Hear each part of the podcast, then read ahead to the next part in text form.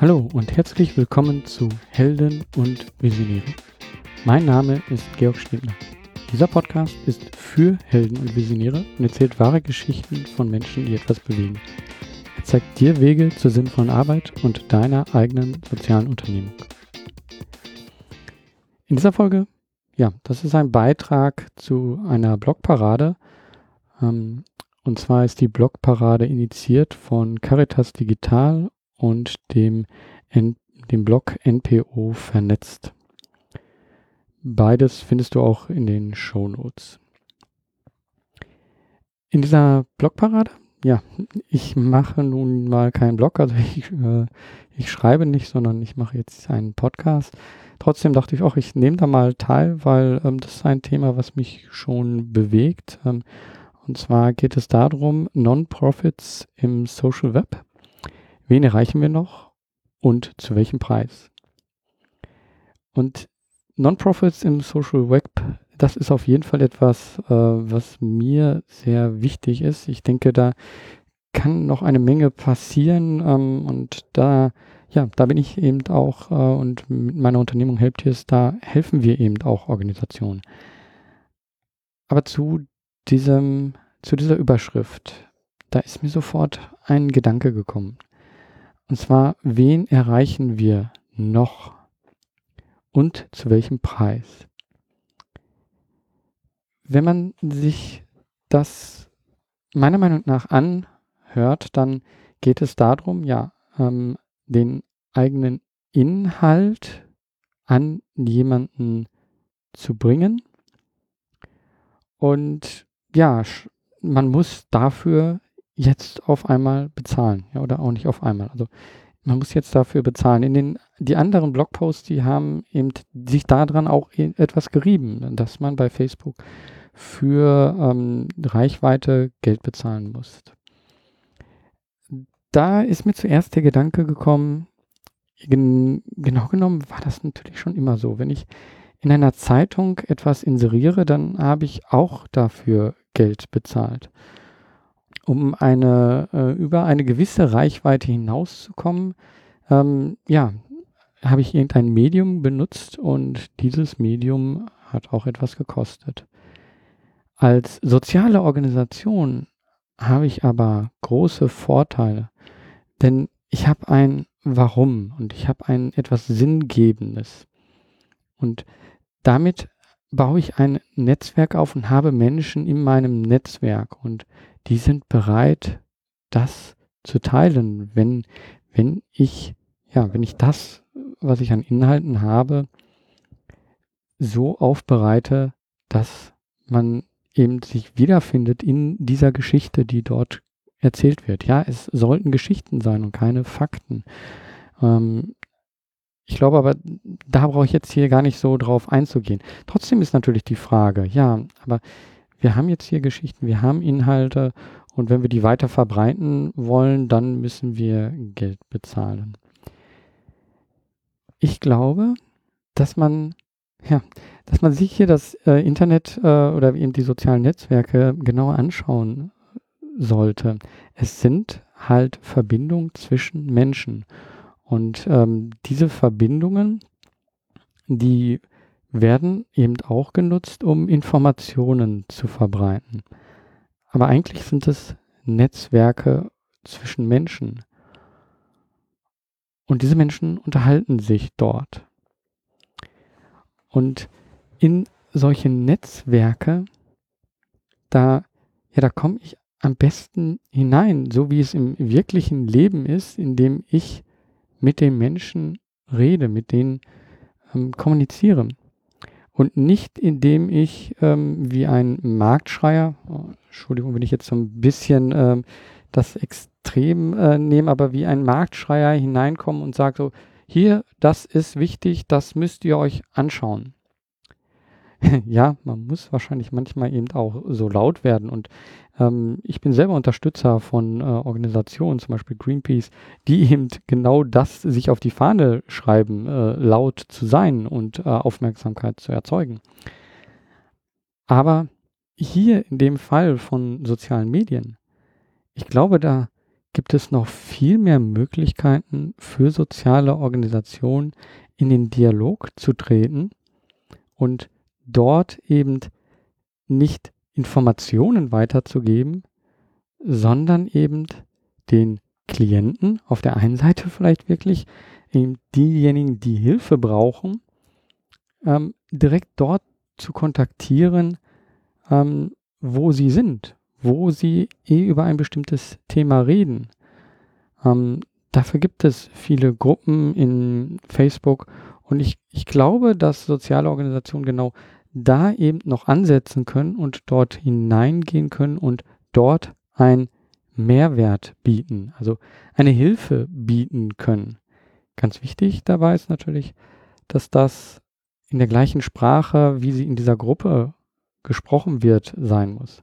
Es sollte nicht mit einem erhobenen Zeigefinger oder äh, mit, ähm, ja, ihr macht das ja alles falsch, ähm, kommt hier hin, ähm, wir wissen, wie das geht, sondern man sollte auf der gleichen Ebene wie alle anderen dort kommunizieren. Aber ich glaube, dann erreicht man mehr Menschen und dann sind sie auch offen für andere Informationen. Zum anderen, ja, wenn es nicht um die Klienten geht, sondern ähm, ich glaube, oft geht es eigentlich eher den meisten um die Unterstützer. Also sie wollen Aufmerksamkeit gar nicht wegen den Klienten. Wenn es um die Unterstützer geht, dann haben doch soziale Organisationen eben auch den Vorteil, dass sie sinnvolle Aufgaben bieten. Und es gibt genügend Gruppen, wo Menschen nach dem Sinn suchen, nach etwas Sinnerfüllendes. In diesen Gruppen findet man aber nicht so etwas wie eine soziale Organisation. Passt das also nicht da rein? Ist das, ähm, ist das nicht die Art von Sinn, die gesucht wird? Ich glaube, so wie dem Beispiel vorher, ist es auch wieder die Sprache, die sehr unterschiedlich ist. Ähm, und es geht beiden Gruppen, also sowohl diejenigen, die den Sinn suchen in ihrem Leben, als auch diejenigen, die etwas Soziales ähm, tun für andere, für äh, unsere Gesellschaft, geht es beiden darum, Sinn zu stiften. Sie reden aber sehr unterschiedlich darüber.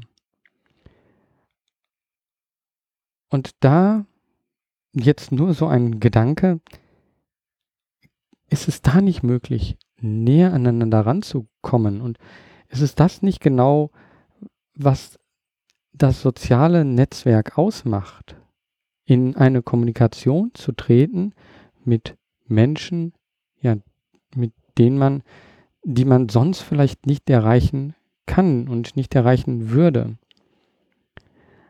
Ist es also nicht an den sozialen Organisationen selber, so eine gewisse Filterblase ähm, aufzubrechen, das selber voranzutreiben, das selber zu machen? Und zwar indem sie dorthin gehen, wo eben die Menschen über ähnliche Themen reden und wo sie nach Lösungen suchen. Jetzt werden vielleicht einige sagen, ey, also dafür haben wir nun wirklich nicht die Ressourcen. Also das, das können wir nicht leisten. Ich kann diesen Einwand verstehen. Die Frage ist nur, ist das nicht eine Investition, die sich nach hinten hinaus unheimlich auszahlt? Wenn wir uns die Flüchtlingssituation anschauen in dem letzten Jahr und sehen, was dort geschafft wurde durch unterschiedliche Facebook-Gruppen, durch Menschen, die einfach miteinander gesprochen haben und dann zu Anfang auf einer sehr niedrigen Schwelle geholfen haben da ist etwas in Gang gesetzt worden, das ähm, hätte man vorher wahrscheinlich sich nicht so vorstellen können. Wenn man sich das jetzt anschaut, wie ist das passiert? Dadurch, dass Menschen einfach gemerkt haben, oh, da ist noch jemand, der hat ein selben, das gleiche Interesse und da ist noch jemand, der möchte helfen. Und im ersten Schritt waren das alles nur sehr simple Sachen. Also vor zwei Jahren ähm, wurde einfach nur Hallo gesagt und es äh, wurden äh, Blumen oder irgendetwas äh, äh, Teddybären ähm, abgegeben. Das Ganze hat sich aber entwickelt zu professionellen Organisationen, die auch immer mehr Verantwortung übernommen haben. Und das Ganze dadurch, dass ja viel kommuniziert wurde auf gleicher Ebene. Dass die Menschen auch eben sich getroffen haben im sozialen Netzwerken und es dort nicht ein Sender und einen Empfänger gab. Und da sind wir wieder bei dem Anfang. Wie erreichen wir noch? Das ist ja der Teil dieser Überschrift. Ist es wirklich so, dass soziale Organisationen Sender sind? Sollten sie nicht viel mehr eben hinausgehen und ähm, auch ja beteiligter sein? Ich glaube, das ist eine Chance, die soziale Netzwerke halt unheimlich bieten. Das bedeutet aber wirklich ein totales Umdenken. Und dieses totale Umdenken, ja, das ist in unserer Gesellschaft schon passiert. An vielen Stellen. Wie gesagt, nochmal die Flüchtlingssituation. Aber zum Beispiel auch, wenn man sich anschaut, ähm, wie ja, wie funktioniert denn ähm, ein YouTube-Kanal? Wie ähm, bekommt dort jemand, der ähm, zu einem Thema etwas sagt, wie bekommt er Aufmerksamkeit? Von außen gesehen scheint das auch erstmal so zu sein, dass ja, da wird viel Inhalt geboten und das wird äh, sehr interessant aufbereitet und ähm, dann finden sich ganz viele, die das toll finden und sich dann anhören. Aber wenn man genau hinschaut und bei allen Anfängen vor allen Dingen dabei ist, dann sieht man, dass vor allen Dingen am Anfang diese Interaktion, das heißt auf jeden Kommentar antworten, zu anderen YouTubern hinzugehen und mit denen etwas zusammen zu machen, ähm, bei anderen YouTubern zu kommentieren, ein Netzwerk von Unterstützern, ähm, von Gleichgesinnten, ähm, von Menschen, die das Gleiche machen, aufbauen. Eigentlich etwas, was wir schon immer ohne irgendwelche Technologie, ohne äh, soziale Netzwerke gemacht haben. Nämlich unser Netzwerk um uns herum aufzubauen mit Menschen, die sehr ähnlich sind. Und ich glaube, dieser Gedanke, den müssen wir viel mehr in das Digitale tragen, in die sozialen Netzwerke. Wenn wir die nicht mehr als Feind sehen, sondern als Möglichkeiten in Kontakt zu kommen mit anderen Menschen, wenn wir davor keine Angst haben, sondern das als Chance sehen, dann kann viel mehr erreicht werden. Viele werden jetzt sagen, ja, das machen wir auch schon und ähm, wir bringen auch die äh, Menschen zusammen und wir gehen auch in die Interaktion. Ich glaube aber, dass das oft immer noch eben auf, auf in dem eigenen Bereich ist. Ähm, man bewegt sich in dem eigenen Bereich und man ist auch noch sehr vorsichtig. Man, man hat Angst vor der Masse. Ähm, zu dem einen, in dem eigenen Bereich, eine Kommunikation, wenn sie nur auf der eigenen Seite stattfindet, dann ist sie natürlich im Endeffekt die Kommunikation, die man zu Hause hat, zu der man Menschen eingeladen hat. Aber ein Netzwerk baut man auf, indem man ja zur Einladung von anderen, äh, wenn man die aufnimmt, äh, zu anderen Menschen und anderen Veranstaltungen hingeht.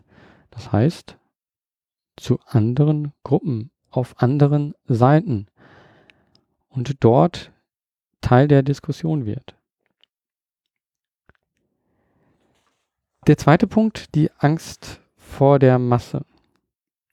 Ich glaube, ähm, dass es oft noch gar nicht gesehen wird, welche positive Macht auch dahinter steckt.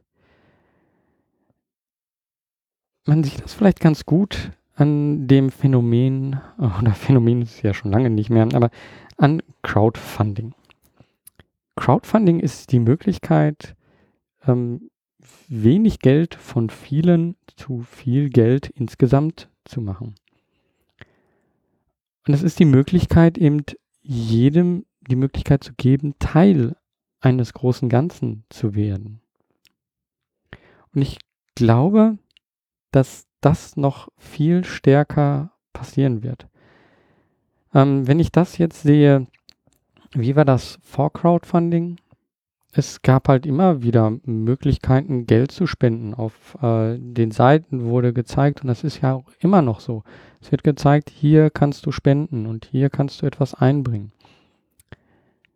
Ähm, wenn man sich das aber anschaut, hat, diese, hat Crowdfunding bestimmte Mechanismen, die sehr aktivierend sind, die ganz anders sind als das Spenden auf einer Seite, sondern, äh, wie ich gerade schon gesagt habe, Teil eines Ganzen zu sein, eine Entwicklung zu sehen, zu sehen auch, dass das, was man macht, wirklich eine Auswirkung hat und dass, wenn man selber nicht nur ähm, im, ich sag mal, geheimen Geld gibt, sondern das zeigt und das auch mit anderen teilt, dass dann wieder weitere aktiviert werden und dass dadurch Dinge möglich werden, die man früher sich hätte gar nicht vorstellen können.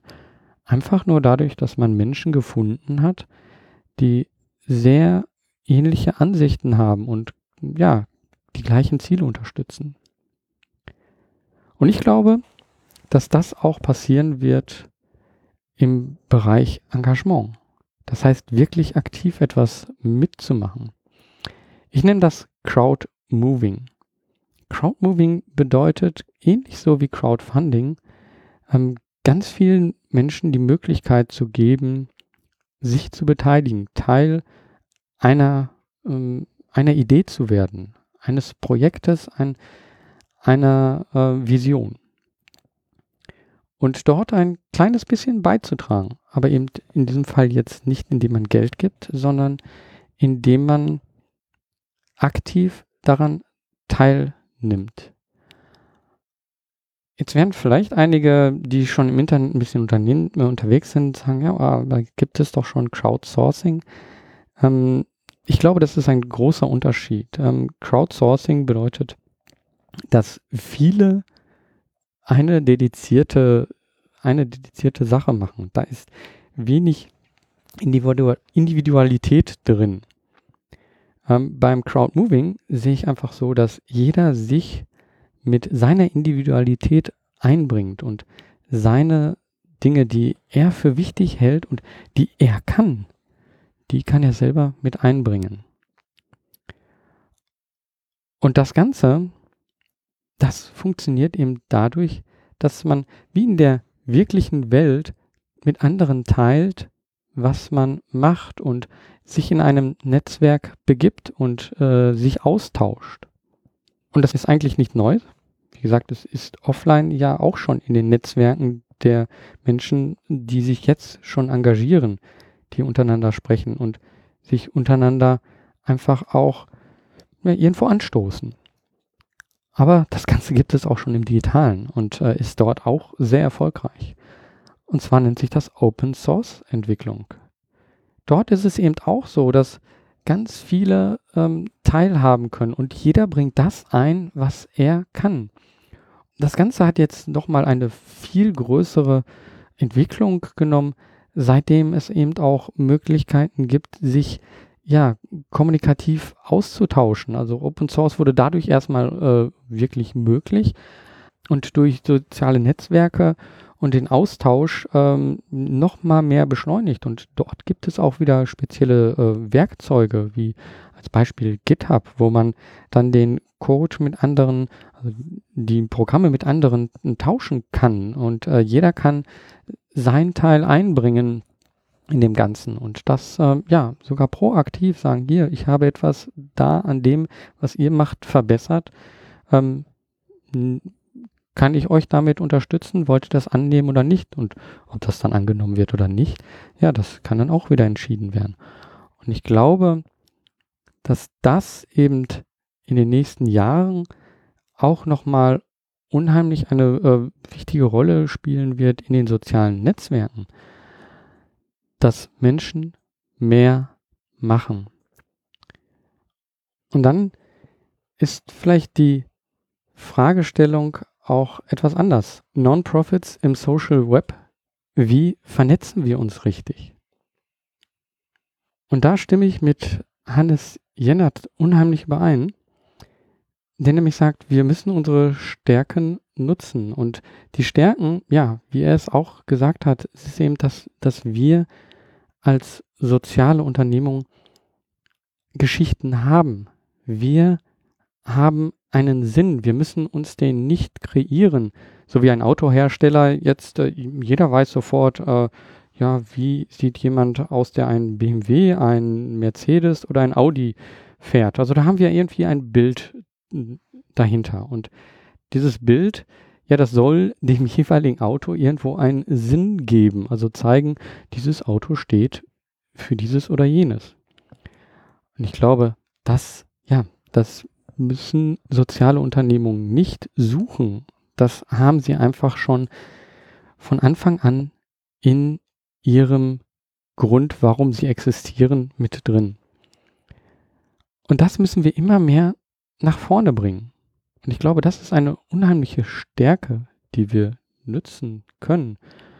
Und ich glaube, dass dann eben auch eine Verbreitung nicht mehr so sehr auf das Zahlen von Inhalten basiert, sondern dass das eben aufgrund eines unheimlich großen Netzwerkes basiert. Und da kommt jetzt vielleicht die Frage, ja, aber ich muss ja irgendwie so ein Netzwerk aufbauen. Muss ich eben nicht dann genau dafür bezahlen, um die Menschen zu erreichen?